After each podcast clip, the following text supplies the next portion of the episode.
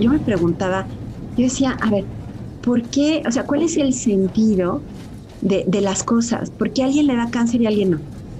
¿Por qué alguien nace en, en, Nueva York, mimadísimo, súper querido por sus papás, es sano, estudia lo que quiere, es feliz, se desar... ¿No sabes muere a los 95 años en medio de un orgasmo porque le da un ataque cardíaco? y el otro nace en, en, en África y este y, y, termina termina muerto a los tres años porque se contagió de sida y ahí está abandonado como un perro y dices ¿cómo coño cuadro esto? Torre de control. Aquí, Pablo García. Solicito permiso para despegar. Te invito a tomar este vuelo conmigo y que descubras un espacio donde podrás escuchar increíbles historias de gente maravillosa. Buscaré tocar tu corazón a través de las experiencias que han llevado a nuestros invitados a volar muy alto, tocar la cima y convivir con eso que nuestra sociedad llama éxito. Pero también, durante el viaje hablaremos con ellos de los vuelos turbulentos que los han hecho sentir el dolor y el fracaso. Al final de cada trayecto quisiera preguntarte, ¿a qué te invita la turbulencia que la vida te presenta? Tripulación, listos para el despegue.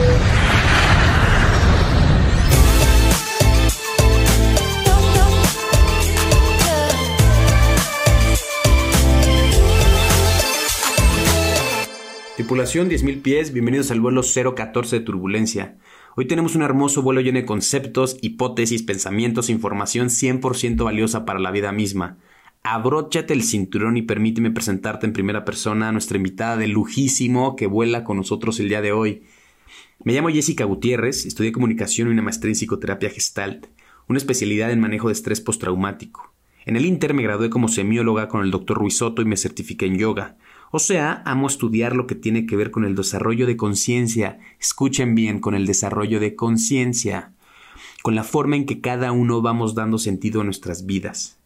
Tengo un chilpayatito de 11 años que amo. Y al papá del chilpayatito que también amo. Me intriga, me apasiona la mente humana. Mis hobbies, enterarme de cómo piensan los demás. Enterarme de cómo construyo yo mis propios pensamientos. Amo el cine, las palomitas del cine. Amo a los animales. Tengo cinco animalitos recogidos de la calle que forman parte de mi familia. Ver crecer a mi hijo está siendo la mejor experiencia de mi vida. ¿En qué creo? Creo que la vida, el universo sin límites, la muerte dentro de la vida, una plantita y el cuerpo funcionando son el mayor enigma. Espero disfrutes tanto como yo de este vuelo. Y, y antes de ponernos cómodos y de volar, eh, creo que no hay manera de que al terminar de escuchar no generes varias reflexiones y me gustaría compartirte algunas de las mías. Crisis es sinónimo de crecimiento. El soltar, el desprenderse, el cambiar también es crecer. Cuando hay luz en tu vida, también es momento de crecer. El cielo o el infierno que vive una persona no está con lo que vive en sí, sino cómo lo está leyendo, o sea, cómo lo estás viviendo. Date tiempo para contactar con tu verdadero ser, para encontrarle sentido a tu vida. Creo que es la mejor manera de hacerlo. Es más, no sé si hay otra. El significado de despertar o abrir los ojos es conectar con las cosas simples y sencillas de la vida. A veces buscamos y buscamos. No, está en lo simple y lo sencillo. Yo tengo una frase que me encanta, siempre la digo, es agrandando lo simple y simplificando lo grande. Ahí es cuando abres los ojos, ahí es cuando despiertas. Bueno, en fin, dejo el micrófono a Jesse y espero que disfrutes este vuelo y al final me encantaría que nos compartieras a través de nuestras redes una reflexión que te deje este viaje de la mano de Jesse. Tripulación 10.000 pies, bienvenidos al vuelo 014 de Turbulencia.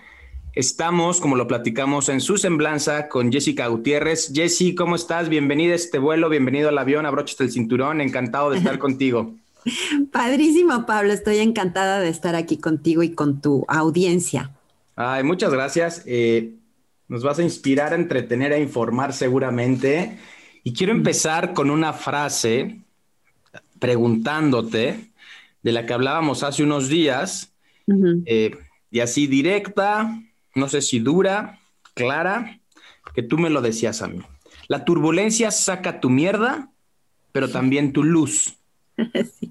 Oye, yo eh, ya ni me presenté y va una palabra en francés así, el, primer segundo.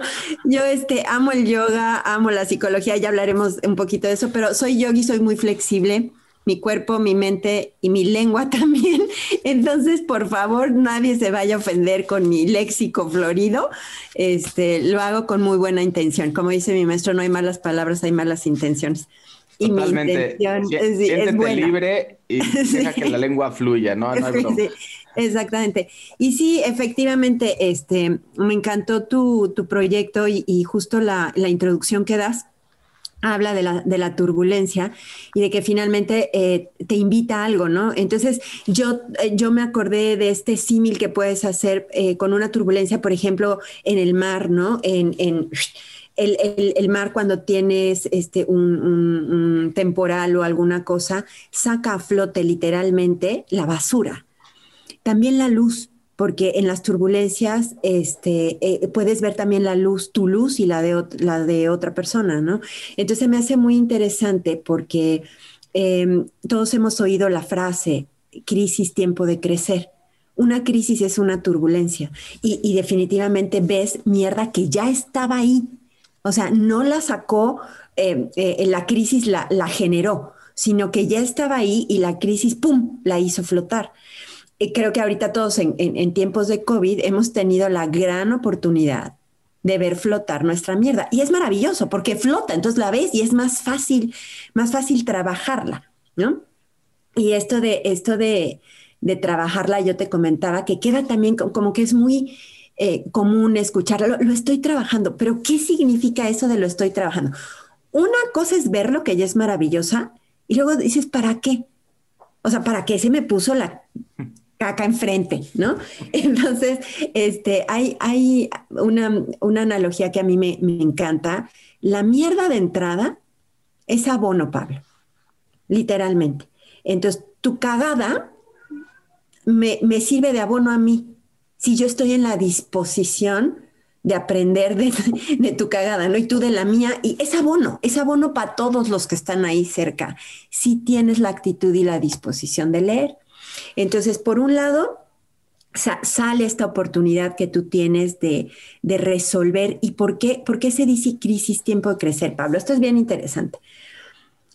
Em, cuando tú dices, yo no puedo con esto, que la crisis te empuja a eso, a enfrentarte con algo que tú creías que no ibas a poder con eso. Por eso lo tenías hundido, por eso lo tenías ahí escondido. De pronto la crisis lo mueve y ¡fuc! sale. Y hay dos sopas, o es demasiado fuerte para el sistema y el sistema muere, o el sistema crece. ¿Pero a qué me refiero con crecer? Un punto de fricción marca los perímetros de conciencia de una persona. Hasta aquí, yo no puedo con esto.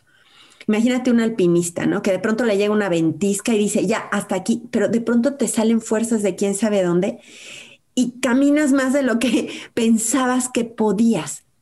Esa es la traducción del crecimiento. Tú tienes un límite mental de lo que puedes o no puedes.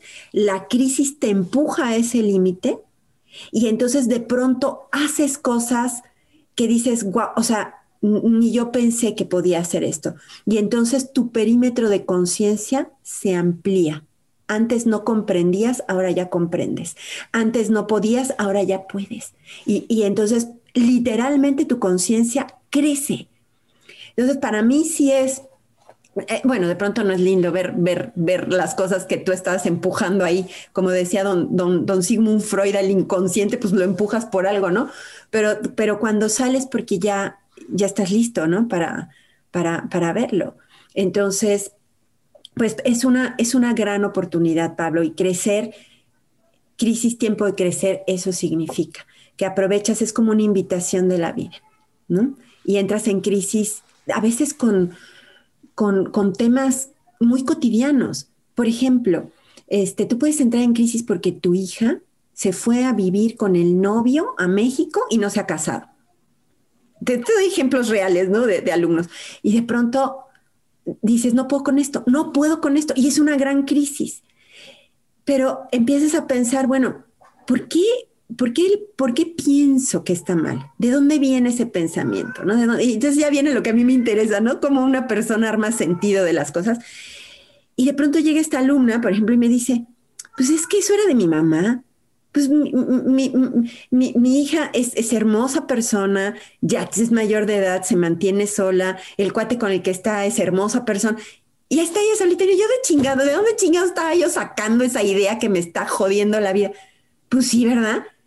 Y podrías pensar de otra manera, pues sí, San se acabó el problema. Y entonces creció. Lo que antes no comprendía, ahora ya lo comprende y su conciencia creció. ¿Ves? Bueno, se me hace apasionante, Pablo. No, eh, a mí también se me hace apasionante, profundo, te pone a pensar.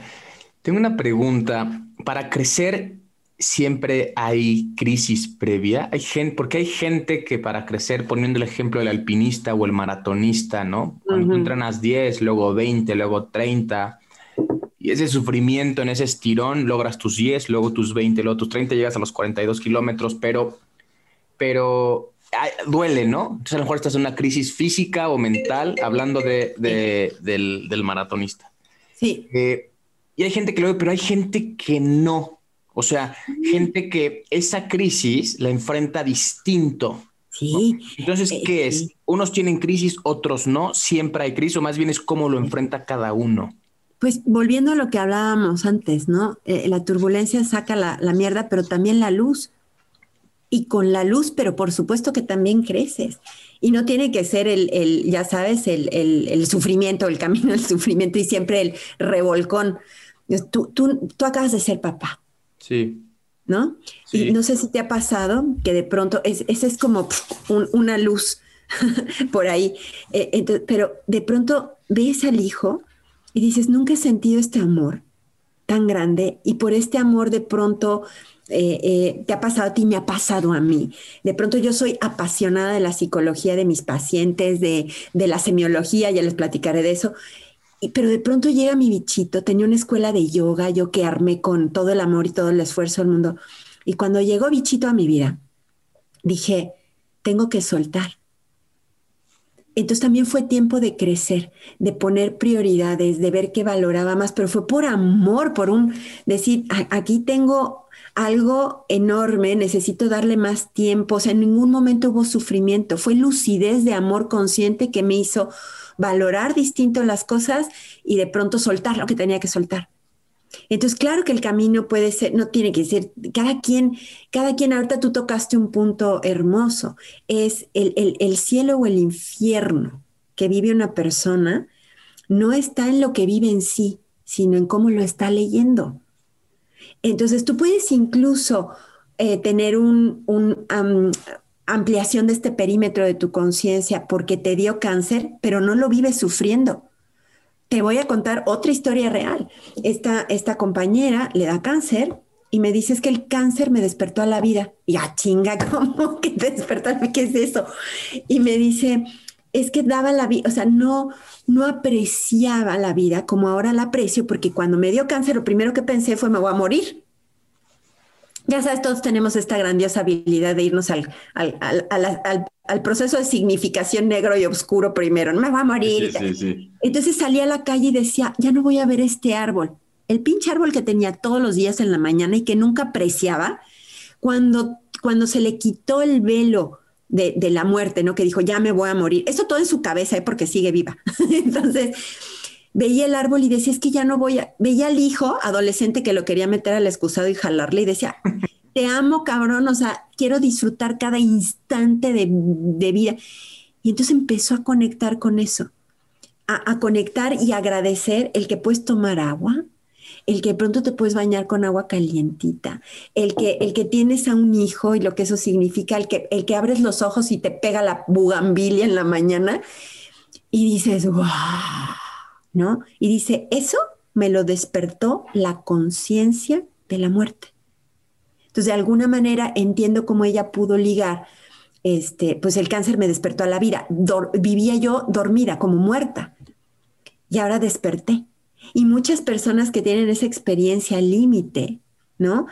Que tienen esa conciencia de que esto es, es perenne, se va a acabar ahí conectan cañoncísimo con, con la vida y con las cosas simples y sencillas. Entonces el, el despertar también está ahí, está en, en, ver la luz, en ver la luz. Mira, ahorita me acordé de un este, cuentito de Anthony de Melo.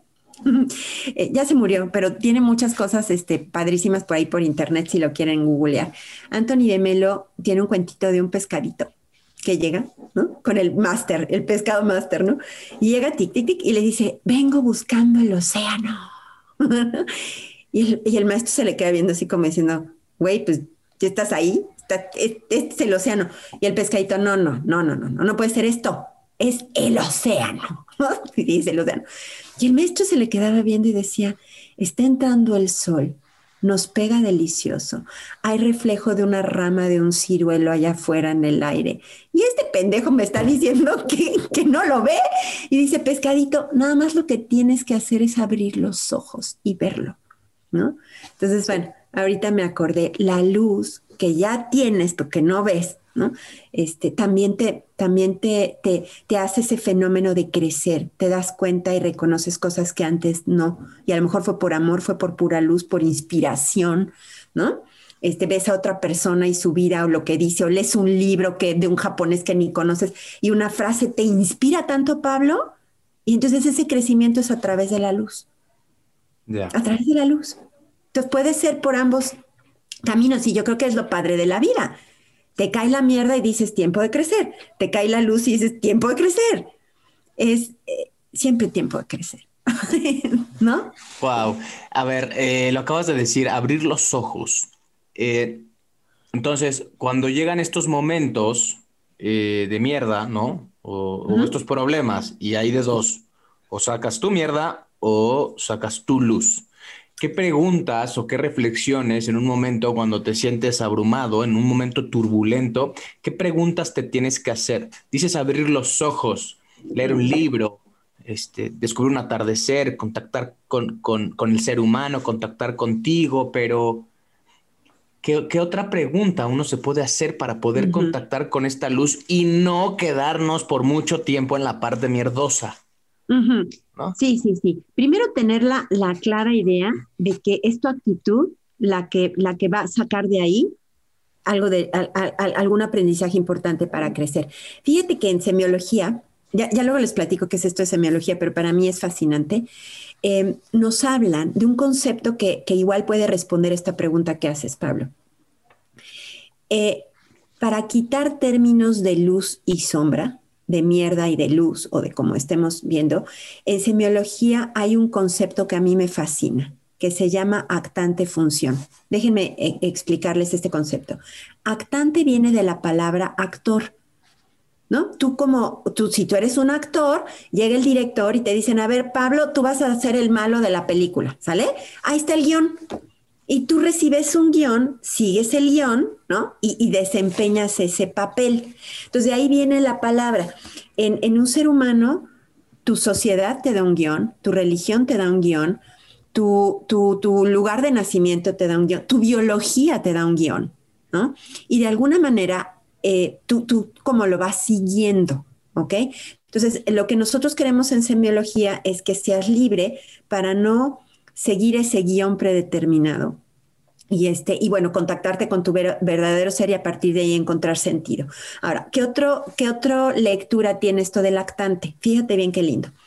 El lactante eh, tiene, eh, le quitamos, ¿cómo te explico? Le quitamos el nombre a las personas para que quitarles la carga psicológica. Por ejemplo, ya no vas a hablar de papá, ya no vas a hablar de mamá, ya no vas a hablar de esposa, vas a hablar de actantes. Todos son actantes. Eh, por ejemplo, una gripe, ya no vamos a decir si es luz, si es mierda, vamos a decir es actante. ¿Ok? Este, tu cáncer, tu ganada de lotería, eh, son actantes que te rodean, que son igual que tú. Ok, actantes. Esos actantes tienen una sola, una sola función en tu vida, una sola. Fungir de espejos. Para que tú puedas ver en ti algo. Entonces ya no importa si fue el grito de la señora, el beso de tu hijo, si fue una gripe una, o una este, em, ascenso en el trabajo. todo eso le vamos a llamar son actantes. Y yo en el momento en que recibo la, el impacto de un actante, positivo, negativo, dulce, amargo, como lo quieras ver, la pregunta que me tengo que hacer es ¿a qué me invita este espejo? ¿Qué puedo ver de mí a través de este espejo? ¿No? Entonces, eh, digo, te voy a poner un ejemplo súper bobo. Aquí en tu casa, este, vas bajando y hay un semáforo que nunca veo porque está detrás de un árbol. Entonces, varias veces está el, el rojo y me paso, ¿no? Entonces, en una ocasión, un actante vestido de señora, me, bueno, me, me dijo hasta de lo que me iba yo a morir. Yo me enganché y me fui a perseguir a la señora, hazme favor, me fui a perseguir a la señora, ¿no? Entonces, en, en, otro altito que tuvimos, le digo, baja el vidrio. La mesa que lo baja, yo no hubiera bajado el vidrio, ¿no? Y yo como muy enojada le digo, bueno, ¿que nunca la has cagado tú? O sea, que nunca has metido una pata, ¿por qué? O sea, como dice Cristo, quien esté libre de pecados que aviente una piedra, ¿no? Eh, eh, eh, y entonces yo estaba muy enojada y dije, a ver, a ver, a ver, traducimos esto. Actante, este personaje. Pero ¿cuál era su función? Olvídate de si ella tenía razón, yo tenía, olvídate, ¿qué pude ver de mí? Y dices, ah, dale, ahí estuvo la turbulencia y ahí va la mierdita. ¿Qué pude ver de mí? Me enganché. ¿Y qué, cuál era mi preocupación de por qué, por, qué tengo que, que, que, validarme con ella? ¿Por qué tengo que decirle, oye, yo soy muy buena persona y solo la cagué una vez, no merezco que me, ¿no? ¿Qué le estoy reclamando? ¿Qué es lo que realmente me pegó a mí? ¿No? Y pam, viene el tema de reconocimiento. Y ya lo vi, ya me cagué de risa, dije, bueno, ok, fue muy claro. Y te pongo un ejemplo cotidiano. Me desengancho del evento, del personaje, de la situación y me concentro en qué pasó conmigo allí. ¿Qué puedo ver de mí? Si lo, si lo quiero eh, reparar o no, ¿no? Si lo quiero comprender de otra manera o no. Decía, decía Octavio Paz, yo ya no veo puertas, veo puros espejos, decía. Esa lucidez ya no me abandona nunca. Entonces ya te dejas con, no, es que vino y me gritó. Ese es el personaje, es la situación, pero tú qué pitos tocaste en esa historia, tú qué ves de ti. Entonces creo que eso sería, Pablo, el, el qué podemos hacer con esa, pues cuestionarnos, ya soltar al personaje, soltar a la tal, quien que arregle sus cositas, ¿no? Y tú, tú con qué te quedas, tú qué ves de ti, qué te gusta, qué no, de dónde viene, ¿no? Entonces, y es ahí donde, donde yo ya me clavé todo, ¿no? Como una persona da significado a lo que pasa, porque sí me queda claro que es ahí tu cielo o tu infierno y tu oportunidad de crecer. Está ahí también. Muy interesante. Entonces, cuando nos llegan esos momentos turbulentos, transforma todo en espejos. Así es. Es la persona, no, no es tu primo, no es tu esposa o esposo, novia, novio, es, son actantes donde tú te reflejas. Que tienen una función ¿no? Que tú puedas ver tu propia conciencia a través de tus reacciones, a través de tus respuestas. También puedes ver cosas muy lindas de ti. Mucha gente lo hemos visto. Ahorita tengo este un grupo de apoyo ahí de mis alumnos de semiología. Resulta que alguien le da COVID. Necesito un oxígeno. ¿Qué onda, no? Y entonces ya todos ahí, ¿en qué te ayudo? Buscamos entre todos, ¿qué hacemos? Y a los tres segundos sale alguien, yo tengo uno, te lo presto. ¿no? Y entonces también puedes ver la luz de, las personas, de ese meter la mano, de qué hago por ti, este, también como que sale a flote y la respuesta del resto del grupo fue agradecerle al que, al que ayudó, o sea, decir qué padre que haya gente que meta la mano, que ayuda, que pues también sale la luz en una turbulencia, ¿no? Te digo, esto está padrísimo porque al final puedes ver cosas de ti y, y este chavo pudo ver su luz, a lo mejor lo hizo sin pensar, ¿ves? pero todos los demás reconocimos esa luz y nos inspiró. Entonces está, está padrísimo. Y ahí empieza eh, eh, o, refuerza ese desarrollo de conciencia, ¿no? Eso. Y me gustaría hilar, ya dijiste la palabra semiología en varias ocasiones, me gustaría relacionarlo con eso, que nos platiques, platícame qué es la semiología, cómo lo relacionas con todo esto y ese desarrollo de conciencia que es ocasionado por por tomar estas decisiones, ¿no? Por ver la vida de esta manera. Pues eh, Pablo, yo, yo, yo llegué a la semiología porque no sé si alguien se relacione con esto, pero yo, yo me preguntaba, yo decía, a ver, ¿por qué? O sea, ¿cuál es el sentido de, de las cosas? ¿Por qué a alguien le da cáncer y a alguien no? ¿Por qué alguien nace en, Nueva York, mimadísimo, súper querido por sus papás, es sano, estudia lo que quiere, es feliz, se desar... No sé, muere a los 95 años en medio de un orgasmo porque le da un ataque cardíaco. y el otro nace en, África y, este, y, termina, termina muerto a los tres años porque se contagió de SIDA y ahí está abandonado como un perro y dices, ¿cómo coño cuadro esto?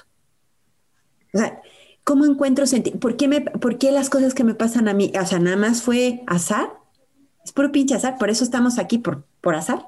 Este, naciste por, por azar, te mueres por fatalidad y no, tienen, no tiene un sentido más allá. Entonces, estuve como buscando ese sentido el mundo decía, búscalo adentro y tienes las respuestas, pues a la meditación, me fui a a perseguir en maestros en calzones, ya sabes, a anotar todo lo que decía. Yo decía, necesito encontrar un sentido a esto que no le encuentro, ¿no? Y resulta que me encuentro con este maestro hermoso, aquí en México, vivo todavía el maestro, se llama Alfonso Ruiz Soto y enseña algo que se llama semiología.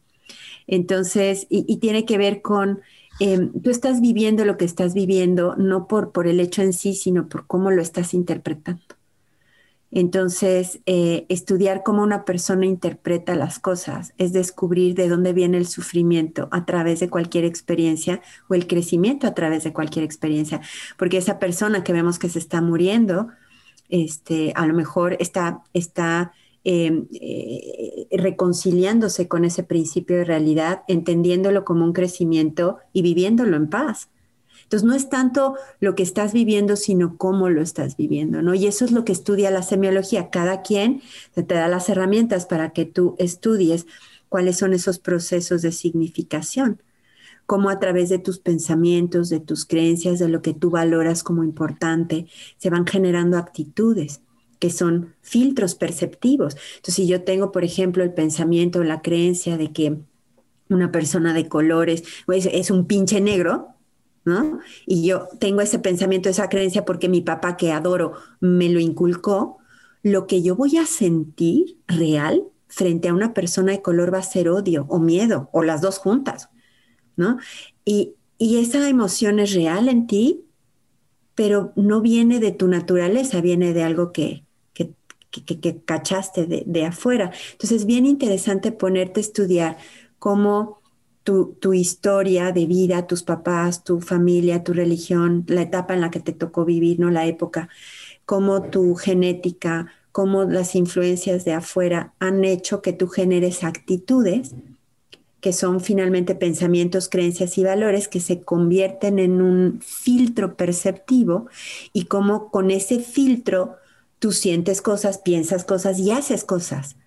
Entonces, cambiar ese filtro de manera consciente y de decir, yo cómo quiero pensar a esta señora que me insultó.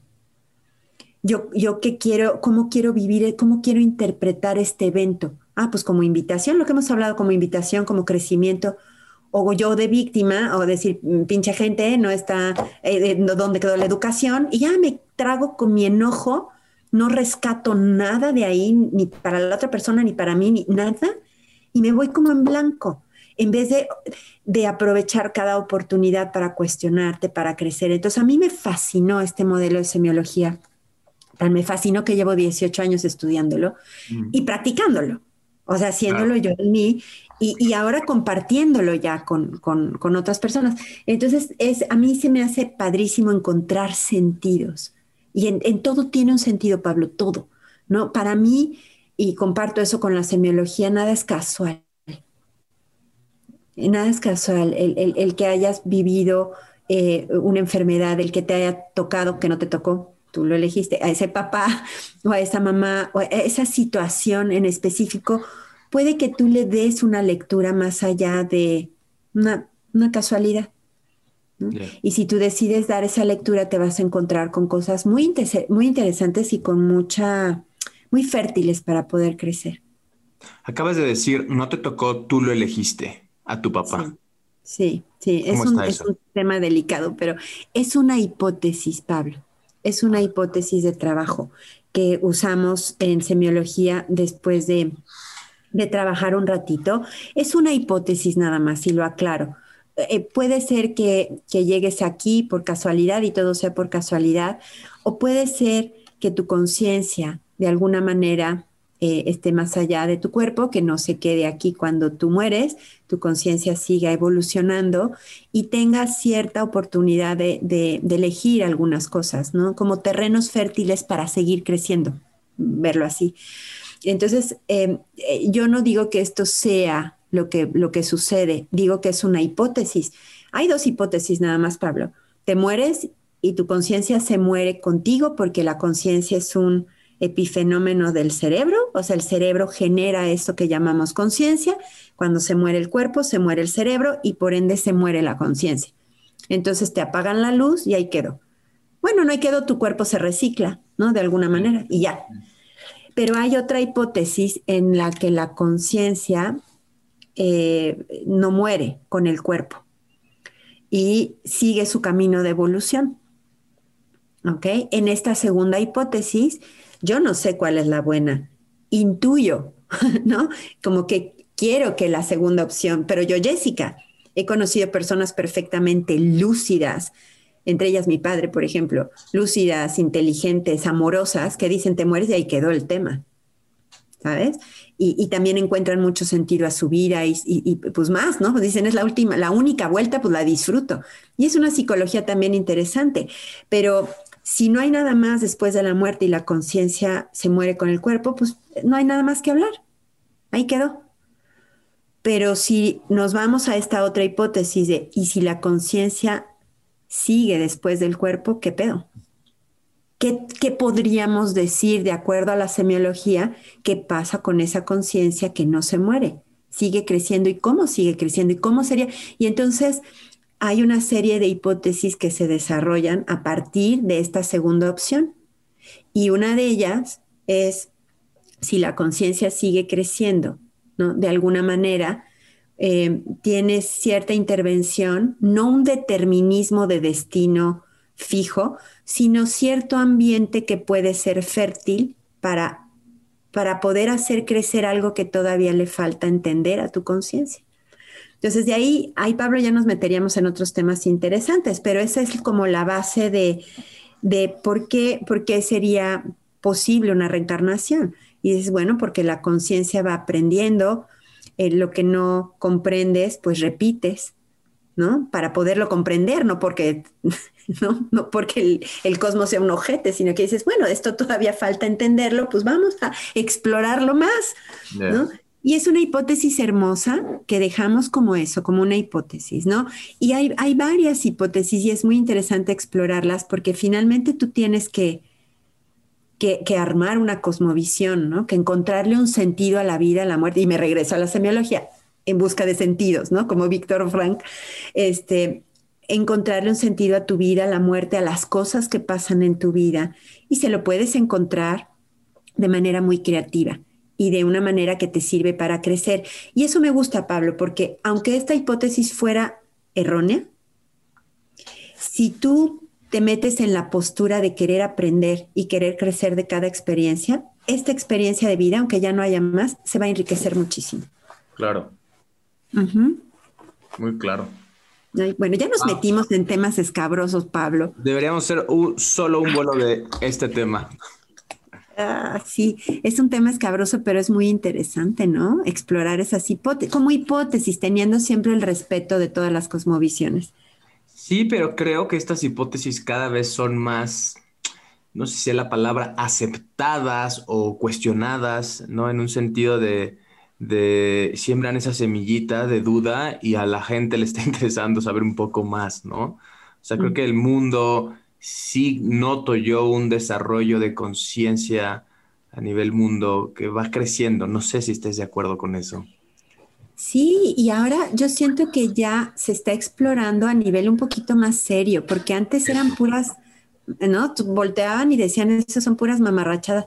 Pero ahorita, por ejemplo, hay un libro, Pablo, muy interesante de un autor que se llama Giuseppe Amara, este, este autor escribe, bueno, hace un estudio muy amplio de gente que ha tenido experiencias cercanas a la muerte, porque es difícil explorar esos temas cuando nuestro límite es, pues estoy vivo, ¿cómo voy a explorar después de la rayita? ¿Cómo le hago? ¿No? Pero hay gente que ya tuvo experiencias de estar, por ejemplo, ahorita también les voy a recomendar un, documental que vi en Netflix. Eh, no me gustó todo, pero el primer capítulo se me hizo muy interesante. De gente que, por ejemplo, un médico que estuvo 30 minutos sin oxígeno. Wow. Iba en un kayak se dio un madrazo, se literalmente se ahogó, ¿no? la rescataron ya y toda hinchada, morada. Tuvo una experiencia cercana a la muerte y la relata. Otra mujer hermosa que escribió un libro que se llama Morir para ser yo, Anita Moriani se llama. Este, el libro de Giuseppe Amara se llama Experiencias cercanas a la muerte. Y hay mucha gente que ha escrito de lo que le pasó. Antes te, pasaba y decías, no cuento porque van a decir que estoy loco. Pero esta mujer siendo médico, 30 minutos sin oxígeno y de pronto que te regresen sin daño cerebral y te cuenta su experiencia, Anita Moriani llega a la sala de emergencias muriéndose en fase 4, todos los órganos ya apagándose con un cáncer terrible, entra en estado de coma y sale sin cáncer. Y siempre puedes pensar, ay, pues se lo inventaron pero ya hay mucha gente dando testimonios, ¿no? Y, dice, sí, puede ser una opción que se lo, estén, se lo estén inventando, pero puede que no. Y si yo abro a explorar y a ver qué siente mi alma cuando yo, cuando yo exploro estas experiencias, cuando ves hablar a alguien su experiencia y la sientes tan real, ¿no? Eh, dices ahí, ¿podrá? Y sería padrísimo, ¿no? Que no terminara aquí, que pudiéramos seguir evolucionando, sería increíble y te empiezan a caer veintes. La semiología te invita a esto, ¿no? A, Sí, pero Pablo, esto es ya hasta los cursos avanzados. Empezamos por palitos uno. Empezamos por conocer la máquina. Empezamos por conocer cómo da sentido a lo que te pasa, por, por, por detectar los condicionamientos, por, por cuestionarlos, ¿no? Empezamos por, por ese camino muy aterrizado. Yo siempre pongo el ejemplo de, si yo tengo un reloj y se me cae, Literal, Pablo, yo no sé qué hacer. Recojo las piezas, no me doy cuenta si recogí todas, porque pues no sé. Las meto en una bolsita y rezo porque el relojero me lo arregle. O sea, es, tú espero que sepas qué chingado estás haciendo. El relojero que conoce las piezas y sabe cómo se conectan unas con otras, no solo arregla el reloj, Pablo, te lo puedes rediseñar para que quede más chingón. Eso para mí es la semiología. Te enseña las piezas de tu ser, mente, emociones, ¿no? Te enseña las piezas, entiendes para qué sirven y dónde van, medianamente, ¿no? Bastante bien. Y entonces cuando tú recibes la turbulencia y el putazo, perdonando el francés, no solo puedes arreglar el reloj, sino lo rediseñas de manera que a lo mejor queda más chingón que como estaba antes del putazo. Claro, claro. Eso es la semiología y, así empezamos. Entonces, claro, la gente hace transformaciones muy grandes porque empiezas desde abajo a entender cómo da sentido a las cosas. Ya. Y, asumir responsabilidad de, reparar tu reloj y de rediseñarlo cuando recibes una turbulencia. Y aparte se hace de manera creativa, ya sin tanto sufrimiento, ¿no? Ya hasta te ríes, dices, bueno, ahí viene el putazo.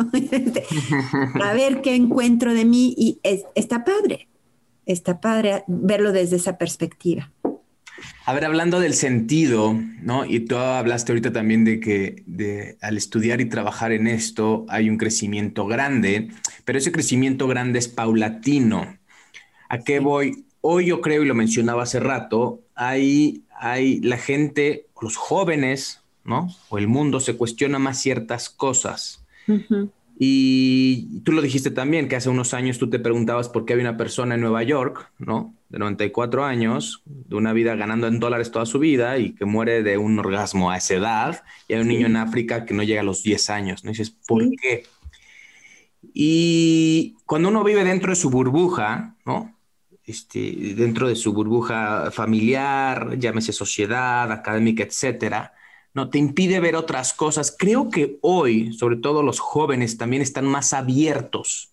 Decía un invitado en el podcast hace, hace dos vuelos, los viajes ilustran, pero también confrontan. Entonces, en un ejercicio, por ejemplo, hace ya un año y medio que tuve la oportunidad también de estar en la India y conocí, ¿no? La India, eh, en todo lo que pude conocer, ¿no? Este país este país asombroso y maravilloso que es la India, y conoce su religión y sus hábitos, y, entraba a sus templos y conocí gente y decía, ay cabrón, o sea, ¿cómo diablos puedes pensar que tu religión católica es la única, ¿no? Y en el credo decir, este, la iglesia, la única, apostólica, tal, tal. ¿Cómo, ¿Cómo puedo decir eso? Entonces, mi pregunta es, cuando te enfrentas a esas realidades y estos viajes que quizás confrontan, no puede ser un viaje, puede ser un maestro, puede ser un libro, ¿qué hacer con toda esa información para no decir, ¡Ah! me enamoré de esto, entonces corro a la India, ¿no? A vivir ya 15 años allá y ahora quiero, ¿no? Porque, porque quizás en ese momento de mi vida me identifique más con eso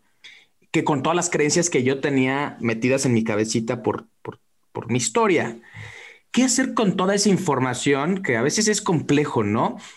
Eh, no sé si te puedas perder más. Eh, ¿Cómo lo manejas? Mira, cuando eres pequeño lo absorbes y lo, lo, haces como la idea de tu papá es tu idea. Y si creciste en una eh, comunidad budista, lo más probable es que seas budista. Y si creciste en una comunidad católica, lo más, ok.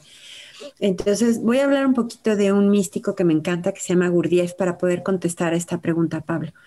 Eh, eh, cuando tú, eres una semilla, y vamos a suponer que eres una semilla de roble, y yo soy una semilla de árbol de plátano, y el, vecino es un durazno. Cada quien es una semillita con cierto potencial.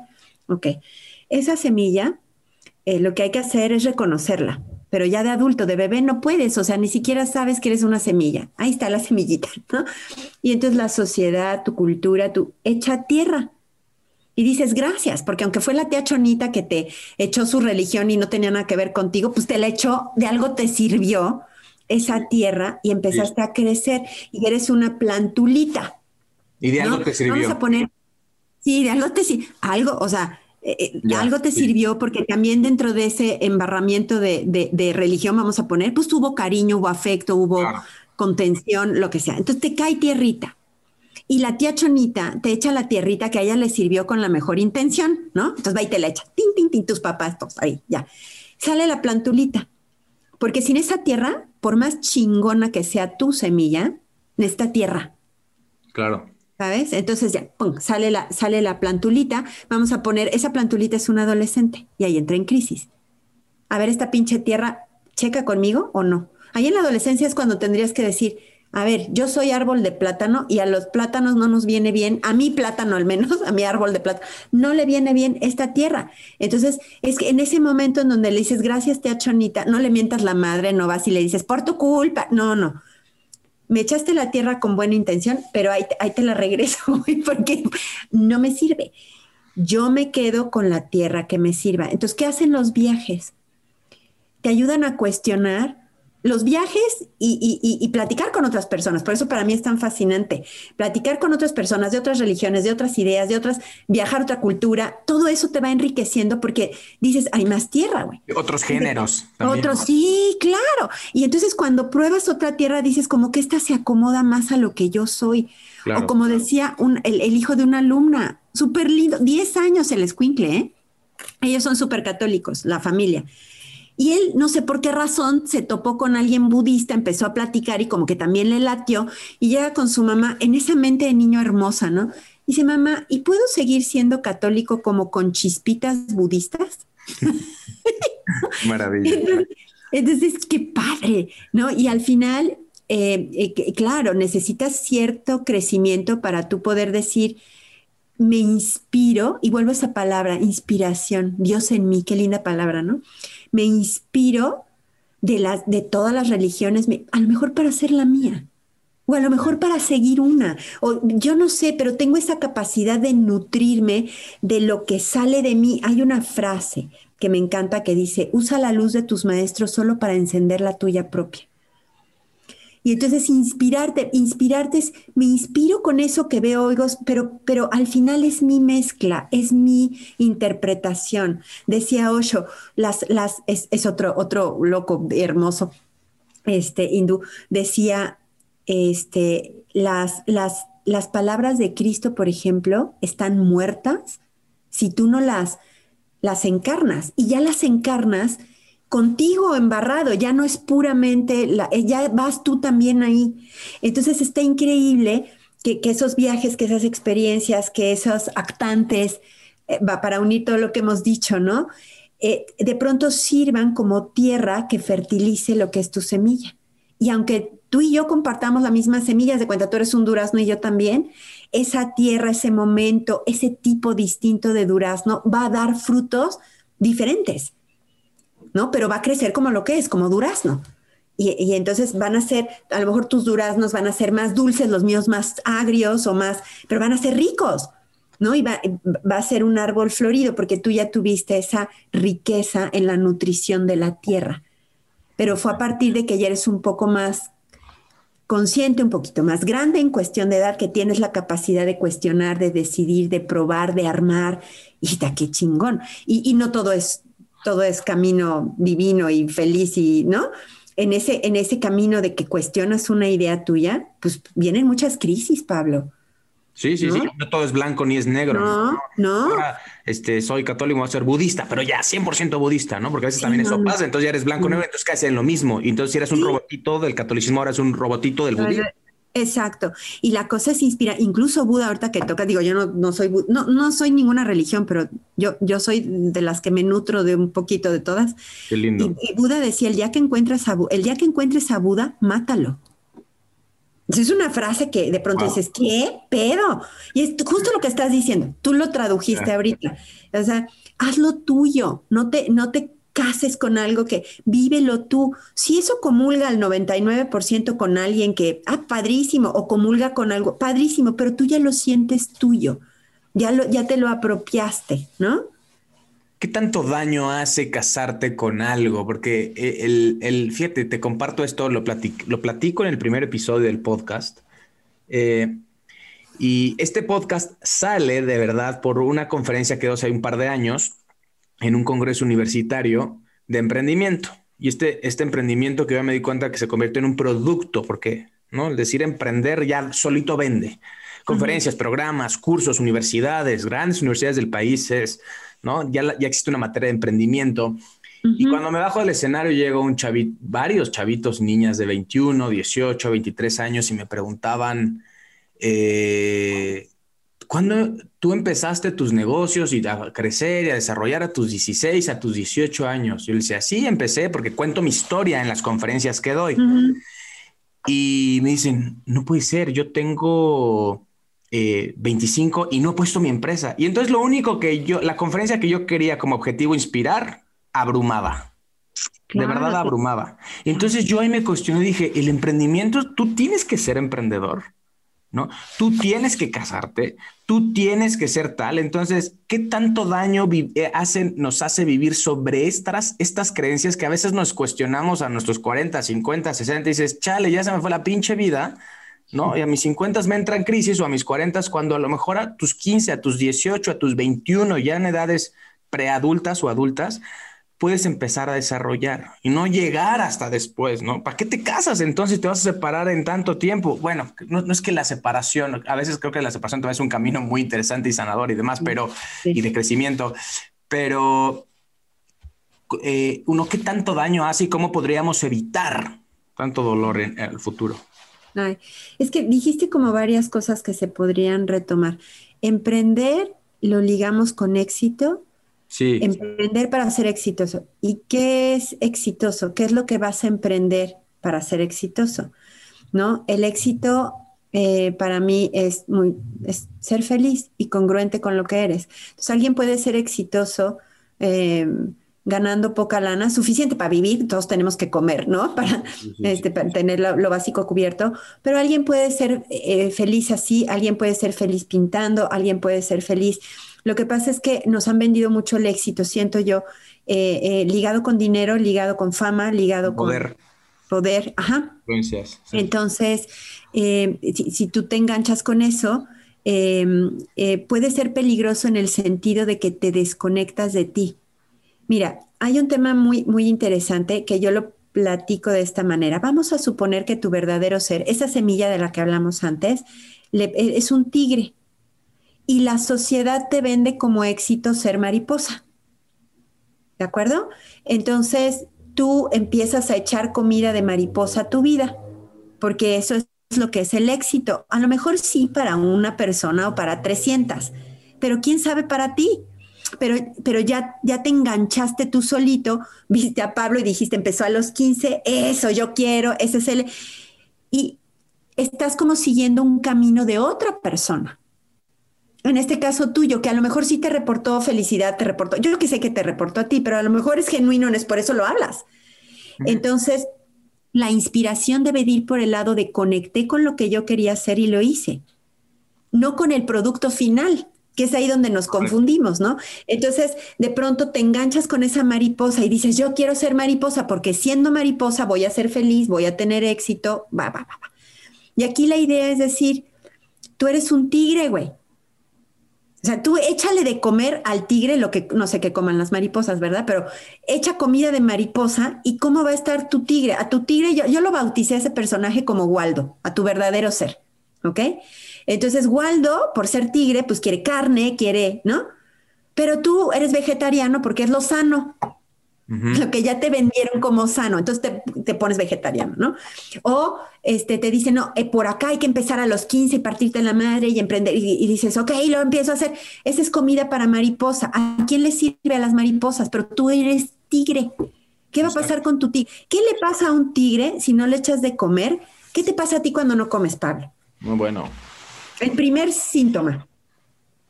Dolor de estómago, cansancio, ¿no? Este mal humor. Sí. Mal, todo mundo se encabra, se enoja, te frustras, ¿Sí? Te enojas. Y ese es el primer paso. Te enojas porque no estás comiendo comida real para ti. Y te frustras más porque ves que otro está chupándose los dedos feliz, alimentándose realmente de eso, pero no es para ti. Entonces, hay que conectarse con Waldo. Ahí está la clave, conectarse con Waldo. ¿Mi Waldo qué? Y a lo mejor hay un Waldo que dice, estoy bien pinche loco, o sea, lo que a mí me da sentido es dedicarme a la jardinería y vivir en paz, y, ¿no? Y volteas a ver al otro y dices, no, pues estoy mal, güey. Y ahí es el problema, porque el primer síntoma, Pablo, es te frustras y te encabronas y te enojas y vives enojado. Pero el, enojo necesita energía para, seguir, para seguirse alimentando. Y si tú no comes, ¿de dónde sacas la energía? El siguiente paso es la depresión. E, es ese, esas personas que preguntan, ¿y tú qué? No, pues nada y que no, pues me da igual. Es como, como un plátano, como aplanados, ¿no? Pero ya nada te entusiasma. Mucha gente ¿Eh? está así, mucha gente está así, ¿no? Eh, como gris, aplanada. ¿Trabajas allí? Sí. ¿Estudiaste educación? Sí, ¿no? Sí, exacto, exacto. Qué triste. Muy, pues, pues, sí, porque luego el siguiente paso es la muerte. y es un sinsentido de vida le pierde sentido, pero ¿por qué le perdiste sentido? Porque te alejaste de Waldo, ¿no? ¿Y por qué te alejas de Waldo? Porque te, encandilaste con, con la comida de otra persona que sí le está nutriendo, pero no todo mundo nos alimentamos de lo mismo. Entonces, conectar con ese verdadero ser que eres tú, que es diferente a cada quien, es el principio para que te arroja luz para decir, ok, yo voy por acá. Me encantó, te encandilas con la, con la comida de otra persona, ¿no? Y eso es lo que sucede. Sí. Ya hemos platicado también, ves, ves, se vende tanto este éxito de mil maneras, ¿no? Salud, ¿no? La, mental, emocional, económico, tal, pero no, quizás no sea para ti. El otro día, hace ya unos meses, una amiga que tiene un restaurante que le va súper bien, ¿no? Es un restaurante conocido aquí en Querétaro y le va muy bien, me decía, lo quiero vender ya, eh, me recomendaban mis asesores que me espera después de pandemia porque ahorita los, mis números, ¿no? Pueden, me pueden dar menos, este, me pueden pagar menos de lo que yo quiero, ¿no? Por, el contexto actual, pero no me importa, lo voy a vender ya. Y le preguntaba, ¿y qué vas a hacer? Me decía, me, quiero ir a Mealco. Mealco es un pueblo aquí en, Querétaro, este, una zona muy bonita, boscosa, las pocas zonas boscosas en este estado semidesértico. Y, y yo, ¿y qué va a hacer en Amealco? Mm, quiero que mi hija, tiene una hija chiquita, conviva más con la naturaleza, quiero hacer una pequeña granja, quiero, y yo por dentro, o sea, los primeros dos minutos yo, ¡Eh! eres una emprendedora tan chingona que llegó y puso un restaurante que le fue tan bien y un concepto tan interesante y lo quieres vender para irte a poner una granja en Amealco, estás loca. pero después, unos minutos después comprendí, ¿no? Y dije, ¡Ah! y la vi tan tranquila diciendo, eso es más como el restaurante decía, ya, ya no lo quiero, ¿no? Y dije, wow, o sea, wow que me diga que en vez de que en vez de decir quiero que mi hija se vaya a Estados Unidos a estudiar o quiero que vaya a las mejores escuelas, no, que me, quiero que mi hija conviva más con la naturaleza y quiero poner una granja. bueno, me dio es, es muy buen ejemplo, que ahora está de moda al revés, porque a mí me pasó al revés, ¿no? Yo como yogi te venden, ¿no? Pues, este, eh, eh, ya sabes, irte a Oaxaca, en la playa, encuerado, sin maquillarte, eh, bañarte con agua fría, este, cosas así. Y yo digo, no, mira, yo sí prefiero un buen hotel, agua caliente, este, me encanta maquillarme y uso desodorante, ¿no? Entonces, e, es, es como que cada camino ya tiene como un estereotipo y la cosa es tu poder, porque yo digo, yo con a mucha honra digo, soy yogi, amo el yoga, me encanta, llevo, fue, fui directora de la Alianza Mexicana de Yoga, este, y ¿sabes qué? Me baño con agua caliente. Este, y me maquillo, me gusta.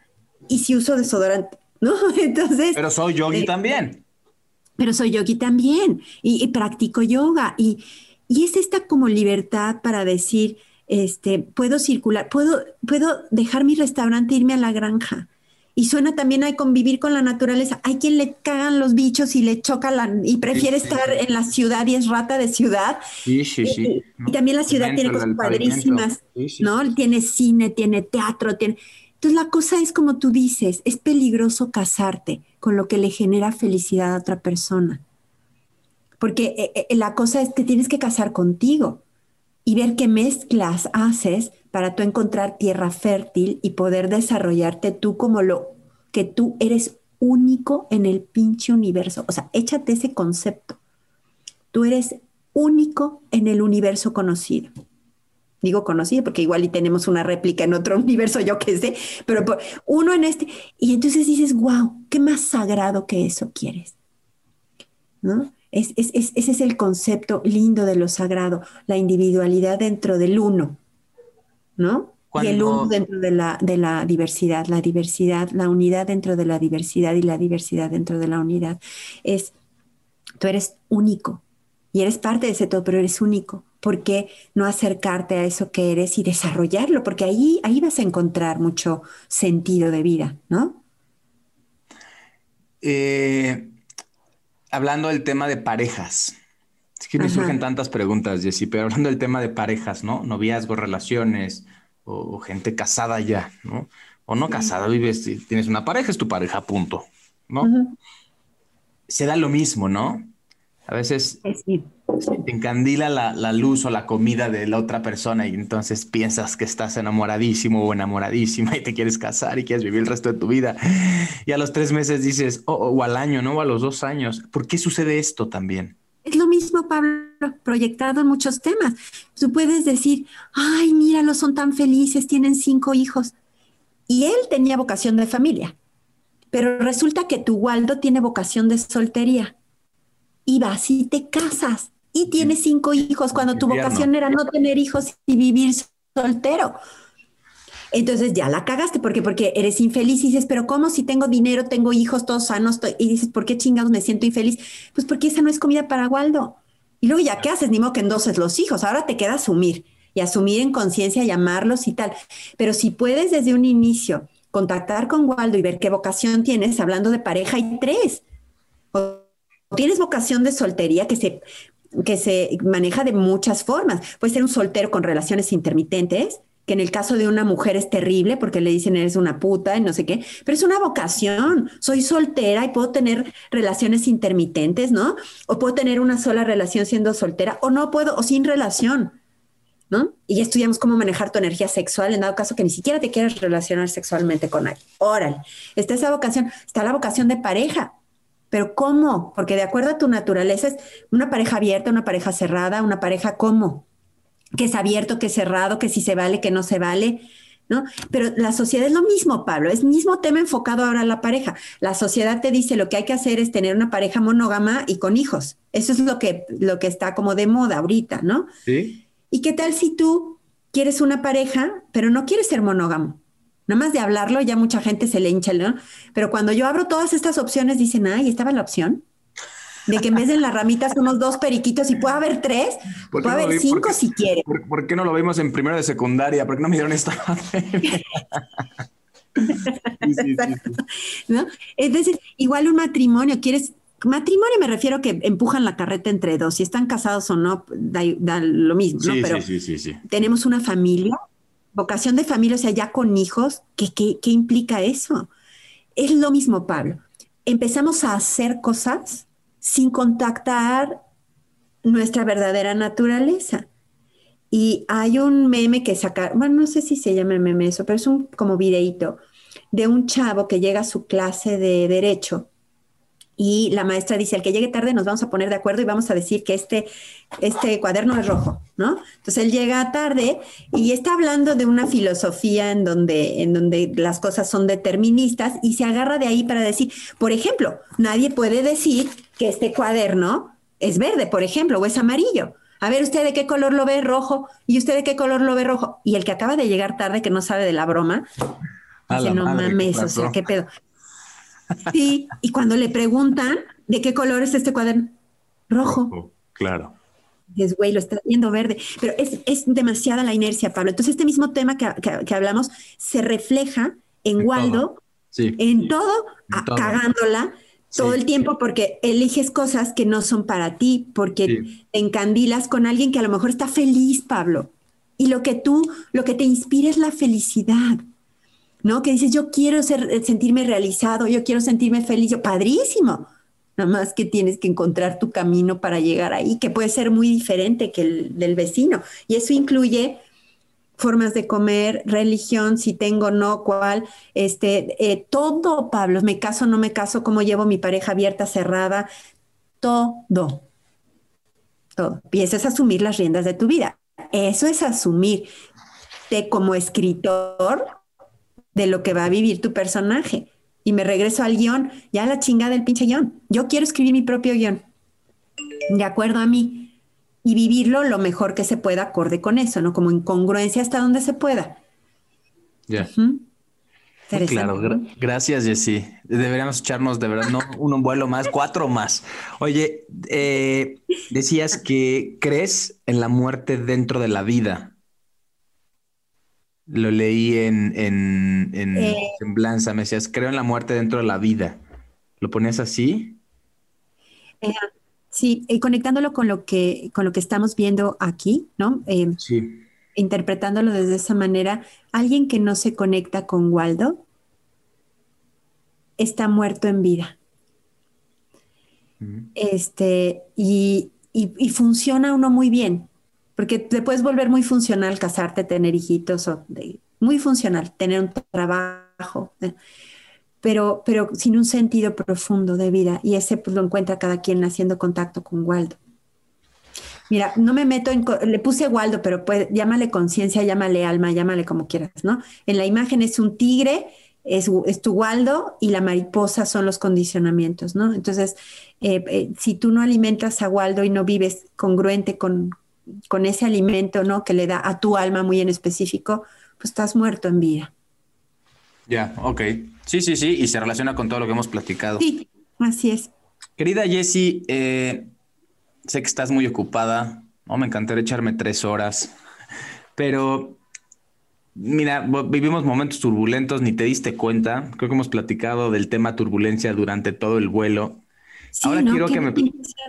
Sí, pero quiero que me platiques un poco de ti ahora. Empezamos por al revés, tú lo dijiste, ni te presentaste. No. Perdóname. Quise empezar distinto en esta ocasión, directo, ¿no? Así echarle, echarle este, leña al fuego. Pero a ver, eh, me gustaría, sí, saber quién eres, de dónde vienes, qué estudiaste, porque sé que eres comunicóloga, psicoterapeuta, ahora semióloga, ya me dijiste que te fuiste a la India, también eres yogi. Patre es comunicóloga este, del TEC de Monterrey, ¿no? Este, sí, me gradué en el TEC. Igual que la tuya, ¿no? Igual que la mía, sí. Eh, a ver, cuéntanos de eso y, nada, y ahorita te hago la siguiente pregunta. Primero vamos con esta y ahorita pasamos a tu momento turbulento. Este, bueno, pues, eh, pues soy Jessica, Amo, amo la mente humana. Sí, mucho gusto, Pablito. Amo la mente humana, amo este, amo todo lo que hago, Pablo, y eso nos va a llevar justo a mi momento turbulento. ¿Qué amo? Este, pues amo la psicología, amo la semiología, bueno, la mega amo, es, es, es para mí es interesantísimo. Em, me gusta mucho el yoga, me gusta mucho meditar, me gusta mucho hablar con personas por esto que decíamos. Me abre la cabezota a mí, ¿no? Este, me da nuevas ideas, me rompe esquemas, entonces me, me gusta mucho. Y mi momento turbulento, Pablo, tiene que ver con eso, porque me he dedicado a lo que amo hacer toda mi vida. Soy feliz haciendo lo que hago, con momentos de crisis porque a veces se me desequilibra el tema, porque como me encanta, de pronto este, eh, de pronto me dedico demasiado tiempo y desequilibrio, ¿no? Ya de pronto digo, ahí tengo que atender otras cosas y así. Entonces, buscando el equilibrio, este, eh, pero ese ha sido uno de mis grandes problemas me, me, involucro en cosas que amo y mi tema justamente es aprender a soltar. ¿no? Por ejemplo, tuve un hijo con muchas ganas de tener un hijo, ya grande, o sea, casi me lo eché a los 40. Estaba muy consciente de qué estaba haciendo, lo deseaba muchísimo y eh, amo muchísimo lo que hago, mis pacientes, pero de pronto eh, me, me enfrento con el tema ahora, aprende a amar sin apegarte. A, decir, aprende a realmente conectar, sí, padrísimo, con Waldo, con todo lo que amas, padrísimo, pero ahora suéltalo, cabrón. ¿No? Y en esta pandemia, la mierda que se me flotó fue esa. Dije, órale, enfréntate con el miedo, eh, con, el miedo de perder a un hijo. Sí. O de, o, de, o de morir yo y de dejar de hacer todo esto que amo. entonces, ese fue mi tema. ¿no? Que salió gran turbulencia de decir, padrísimo, yo ya me conecté con Waldo, pero ahora conéctate y suéltalo al mismo tiempo. Y aprende a disfrutarlo y amarlo sin el miedo a perderlo. Y el miedo a perder, en específico al hijo, fue lo que salió con esta turbulencia, en mi caso.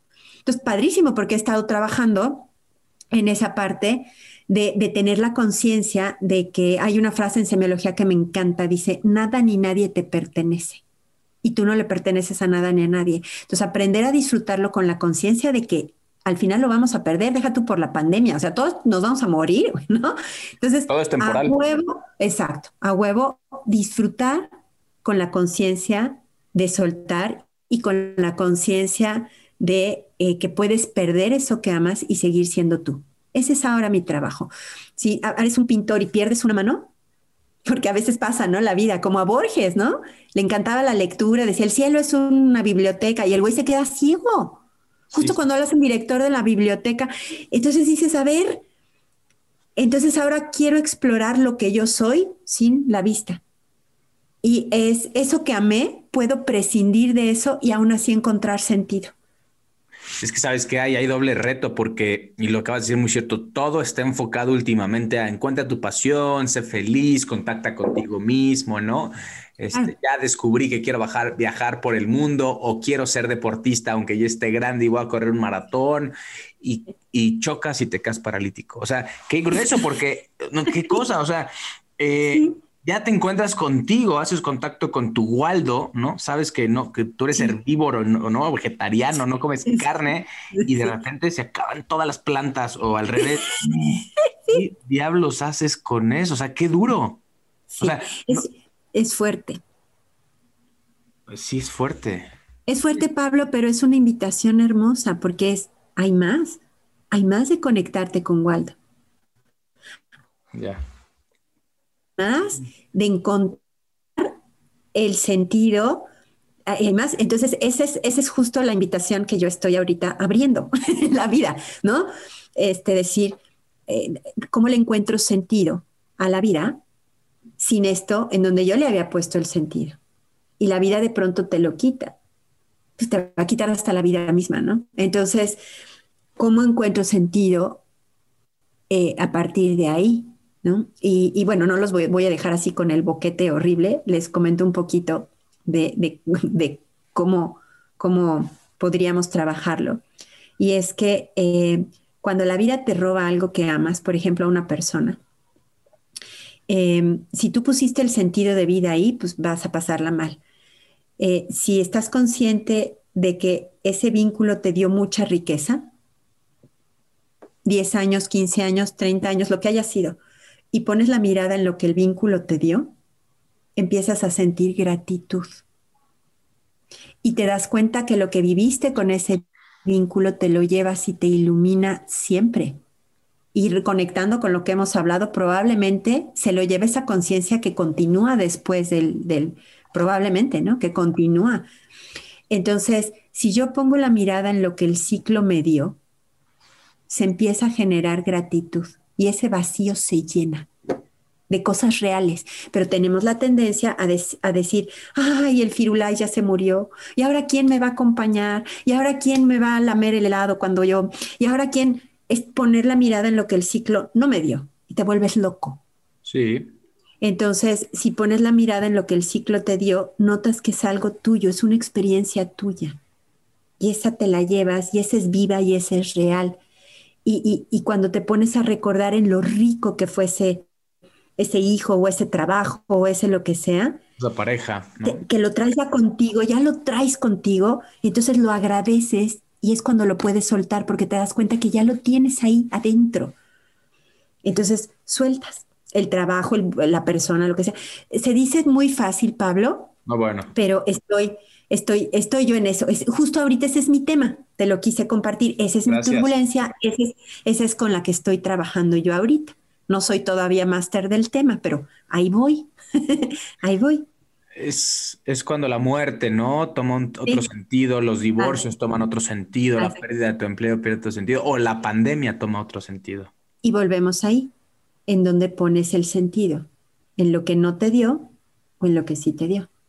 Y la pérdida se vive muy distinto, este, porque lo transformas, de hecho. Ya es ganancia, ganas mucho. Ya pones, e, e, ese es un vuelco de 180 grados, ¿no?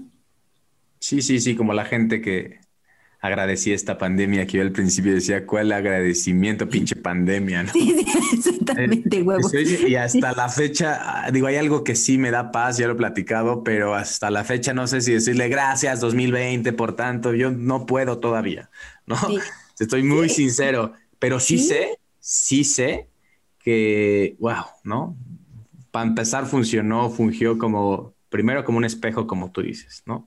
Me di cuenta de otras cosas, se nuevos proyectos y en algún momento va a empezar ese agradecimiento que ya lo empiezo a palpar, ¿eh? Empiezo. Pero bueno, en 31 no puedo escribir en Instagram, en Facebook. Gracias 2020 por todo, todavía no pude, ¿no? Este, un hijo me dio este año, bueno, me lo dio mi mujer y la vida y Dios, pero, pero fue en el 2020. En fin, gracias por compartirnos esto. Este, y qué bueno que al final no dejas este boquete abierto como tú dices, ¿no? Porque sí, si no nos íbamos a abrumar más como los niños que, se, que me preguntaron hace unos años sobre el emprendimiento. Y sí, muchas gracias. Ha sido un placer platicar contigo. De verdad, vamos a agendar pronto otro, otro vuelo. Me gustaría hacerte algunas preguntas más a nivel personal, eh, que ya abrimos este tema también personal. Si yo te preguntara de dos a tres momentos que han marcado tu vida, ¿cuáles serían? El momento en que hice consciente la muerte, eh, el momento en que sentí amor por primera vez, ah, el momento en el que realmente me di cuenta que, que yo era responsable de mí y de lo que sentía adentro. Fueron tres, creo que darme cuentas muy marcados en mi vida. Ya. ¿Una de tus aspiraciones más importantes en la vida? Trabajar con este tema de soltar es una. Eh, acompañar a otros en su proceso es otra, me encanta. Mm. y disfrutar, Pablo. Me encanta el sol, los animales, me encantan los perros, me encanta, eh, este, me encanta la comida, me encanta este, viajar también por eso mismo. Entonces, pues también, o sea, a mí me encantaría conocer la casa antes de irme. Sí, sí, por ahí también sabía que adoptaste, vives con cinco animalitos sí. que adoptaste. Sí, amo, amo, adopté. Y vivo en un departamento que es un huevito, pero ya estamos muy bien organizados. Son tres gatos y dos perros adoptados y este, mi hijo y, y mi esposo. Entonces aquí convivimos todos ¿no? Son más cuadrúpedos que bípedos, pero bueno, la, la llevamos bien. los amo a los animales, me encantan. ¿Qué inquietudes tienes, Jessie? ¿Inquietudes? Eh, Pues mira, ya me, me intriga mucho entender muchas cosas, pero también ya estoy soltando esa parte. También de, de disfrutar, tengo la inquietud de, de experimentar, por ejemplo, con la meditación, de experimentar este, eh, con diferentes formas de, de- de- pensar. De, tengo ganas de probar, Pablo, de probar cosas.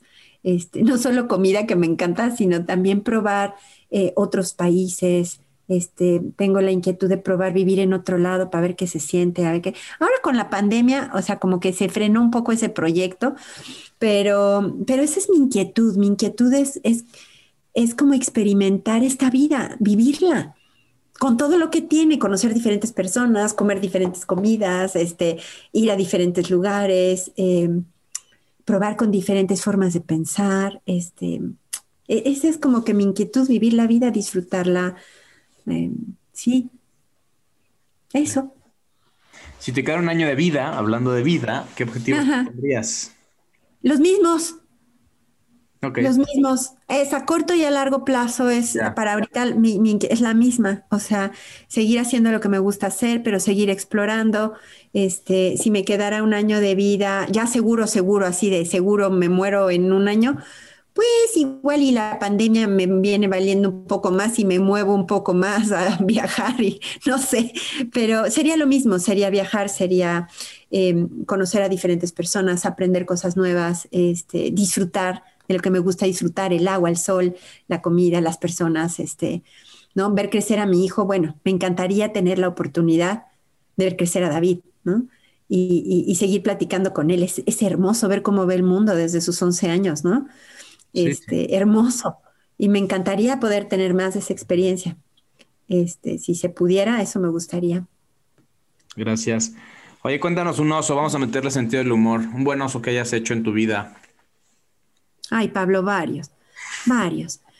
Me encanta Mira. cuando me contestan así, como- porque hay gente que dice como que como se bloquea y dice, ay, no me acuerdo, no me acuerdo, pero no, esa pregunta es como, pero me encanta cuando me dicen, uy, no he hecho muchísimos. Sí, muy, bueno, creo que de- del peor que he hecho, fíjate, estábamos en Nezahualcóyotl, no sé si ubiques, es un, un- en, eh, es un lugar donde se oyen conciertos, hermoso, es como una construcción acústica divina, y estábamos a punto de entrar a un concierto en, en ahí, y entonces había una fila de gente muy seria, muy, ya sabes, todos ya van, venimos a escuchar un concierto, todo gente cool, y ahí estaba la fila, ¿no? Y en la sala de Zahualcóyotl, antes, no sé ahora, las puertas eran de cristal.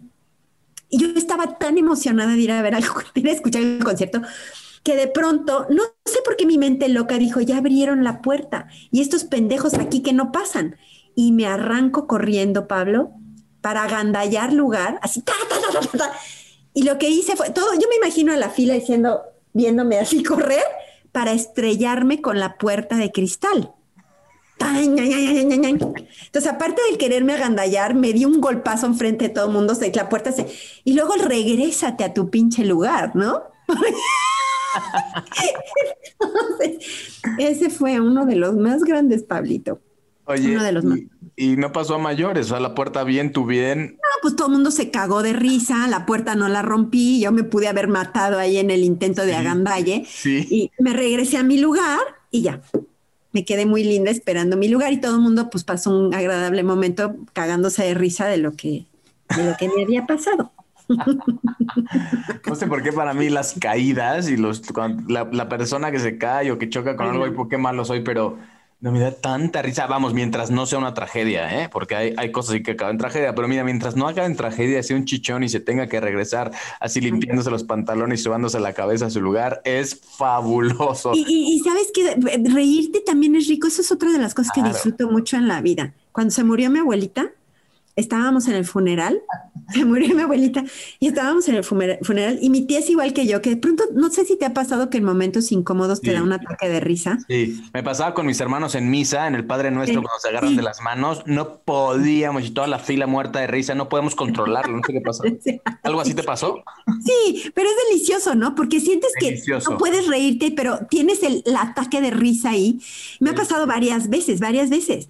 Entonces en, en esta estaba el, ahí con el cadáver de mi, mi abuela y el señor, el que nos estaba diciendo lo- los procedimientos de lo que había que hacer, con una actitud de fúnebre, que mi tía se empieza a reír, me empiezo a reír yo también, Sí. en, en pleno, fu- no, pero mi tía ya así de que, de que decía, se está cagando de risa, ¿no? No, no, no, horrible, horrible, Pablo. En mis clases de yoga también me ha pasado. Al final, todo el mundo con cara de seriedad antes de cantar el OM. Y yo abro los ojos y veo a todos con cara de, ya sabes, con cara de estoy muy conectado. Y yo, "Ah", ¿no? No puedo decir el OM porque me voy a cagar ahorita enfrente de todo el mundo de risa. Y pues ya, no me pude aguantar. Son de esas risas que no te puedes aguantar y terminan explotando. Es increíble. Ex- Explotó y entonces en vez de OM fue todo el mundo cagado de risa porque entonces contagias al otro y, es- y fue muy padre. Y bueno, esos no son osos, esos yo no los considero osos. No, Los considero no, no, no. Digo, te da, te da penita. Sí, sí, sí, sí. Sí, te voy a dar como penita el momento, pero sí me acuerdo yo hace muchos años. mi papá, "Va- vamos a misa en domingo, ¿no? Domingo, una de la tarde. Vamos a misa. Y decía, Sí. bueno, mínimo, mínimo, hora del Padre Nuestro me voy a echar una, una carcajada. No podíamos controlarlo. No sé qué nos daba risa cuando empiezan a cantar. A ver, con mucho respeto, ¿eh? Para la, para esta- para la ceremonia religiosa, ¿no? Sí, sí. Pero cuando empiezan a cantar el Padre Nuestro y que levantan las manos y ves a todos levantando las manos, eh, o sea, nos centran y empiezas a apretar la mano y te empiezas a sudar de tu hermano y tu hermano lo de todo tu hermano y luego tu mamá, hasta mi mamá se reía. Y mi papá, que es el más serio, al- a, la quinta ya se, también se reía. Entonces, Ay, no. Ay, no. ¿qué pasa? Pero qué rico es reírse. Ah. Jessy, eh, por último, en este viaje ya- maravilloso llamado vida, ¿qué escala estás por tomar? ¿A dónde vas? ¿Cuál es tu próximo vuelo? ¿Cuál es mi próximo vuelo? Mm, Es Pues, difícil en este que- año, ¿no? Decirlo. Yo creo que lo, no, pero lo mismo, Pablo, no perder, no perder las ganas y el entusiasmo, el apetito por querer comer lo que, lo que quiero comer. Y ahorita digo, ay, pues quiero hacer un viaje y, y yo creo que todos nos pasó, no cancelamos algunas cosas que queríamos. Pero dices, bueno, el vuelo que me toca ahorita tomar es este, es quedarme aquí, es este, inspirar mis. a- a- decía alguien que escuché también un vuelo de alguien que me encantó, que decía, pues es momento como de, de ir para adentro, hacer un alto, no sé, no me acuerdo cómo le llamaba ella, este, de parar, un momento de hacer un stop. Ese es ahorita como el vuelo que quiero tomar, el vuelo que, me, que, que- que la vida me puso un poquito en- enfrente y nos puso a todos, ese es el que quiero tomar y aprovecharlo, Pablo, al máximo. No, ya pasé por mis crisis, ya me peleé, ya me dije, no, que ya, ya, ya, ya ahorita es flojitos y cooperando y ver qué, qué puedo encontrar en este vuelo que estoy ahorita viviendo en mi casa, en mi departamento. Eh, eh, ese es el que me toca explorar, Pablo, ahora y ese es el que quiero, quiero vivir al máximo. Decía ella también, hablo de otro podcast que no me puedo, creo que fue el 9, es que tengo mala memoria. Este, Mari que- Carmen, sí. Sí, fue ella. Este, eh, me, me gustó mucho y, y- y decía, bueno, ese es, ese es lo que te está tocando ahorita, aprovechalo porque luego hasta lo vamos a extrañar, ¿no? Algo así decía. Sí. Al rato así, bueno, no aproveché el momento que tengo ahorita, pues es lo que quiero, tomar el vuelo, aprovecharlo, explorarlo.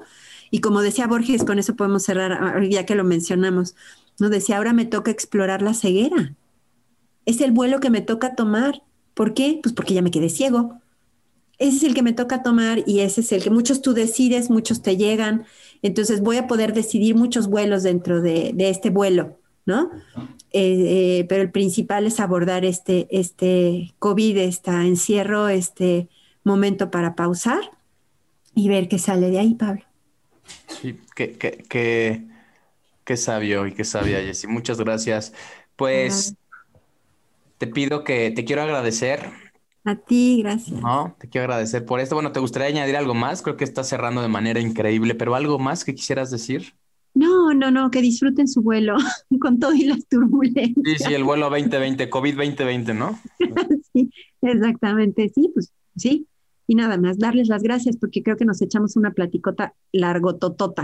Entonces, a quien, Padrísima. haya, a quien haya llegado al final del vuelo, pues muchas gracias por la paciencia y por la oreja parada y por, por estar ahí.